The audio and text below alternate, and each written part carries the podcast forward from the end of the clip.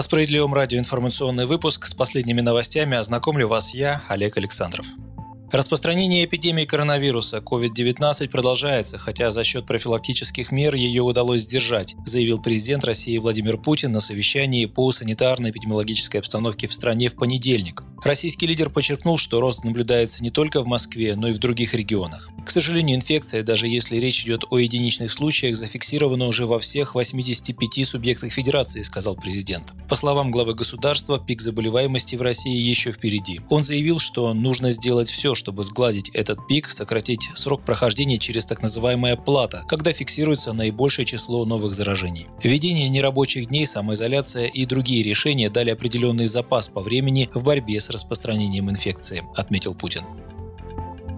За последние сутки прирост числа заболевших в России составил 10%, сообщила на совещании с президентом вице-премьер правительства Татьяна Голикова. Зафиксированы 4268 новых случаев заражения коронавирусом, а всего в стране выявлен 47 121 случай. С начала эпидемии скончались 405 россиян, это данные на понедельник. Больше всего новых заболевших за последние сутки по-прежнему в Москве, Московской области и Санкт-Петербурге. Самый низкий показатель распространенности коронавируса в пропорции инфекции к населению зафиксирован в Кемеровской области. Также Голикова заявила, что регионы на 2-3 недели отстают от Москвы и Подмосковья по темпам роста заболеваемости. Всего в стране, по словам вице-премьера, выявлено 285 очагов заболевания коронавирусной инфекцией. В среднем по стране на 100 тысяч жителей приходится 32 заболевших коронавирусом, но в той же столице этот показатель намного выше, отметила Голикова. Режим повышенной готовности, введенный в стране с 5 марта в связи с пандемией коронавируса, необходимо признать обстоятельством непреодолимой силы, форс-мажором. Такой законопроект внес в Госдуму руководитель парламентской фракции «Справедливой России» Сергей Миронов с коллегами. Эпидемия коронавируса и режим повышенной готовности имеют основные признаки форс-мажора – чрезвычайность и непредотвратимость. То есть это те обстоятельства, которых никто не мог предвидеть и на которые невозможно было повлиять, пояснил Сергей Миронов. В ряде регионов – Москве, Подмосковье, Самарской области режим повышенной готовности уже признан обстоятельством непреодолимой силы. Новой инициативой мы предлагаем закрепить этот механизм в федеральном законодательстве. Принятие законопроекта ослабит давление на бизнес, позволит предприятиям избежать санкций за неисполнение обязательств по договорам, контрактам, указал политик. В перспективе мера снизит риски банкротств и затяжных судебных споров.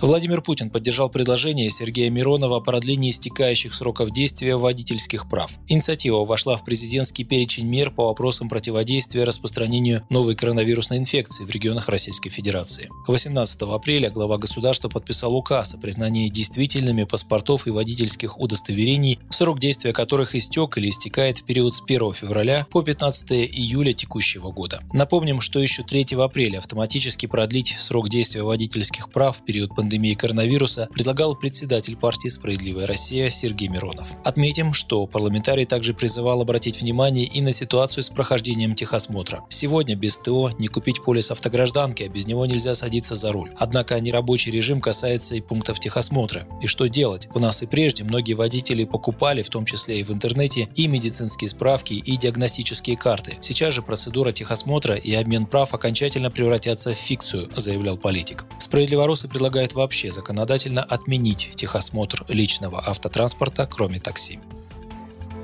И еще одна новость. Правительство России автоматически продлило до 1 июля выплату пенсий россиянам, которые находятся за рубежом и для которых подошел срок подтвержденной выплаты на следующий год.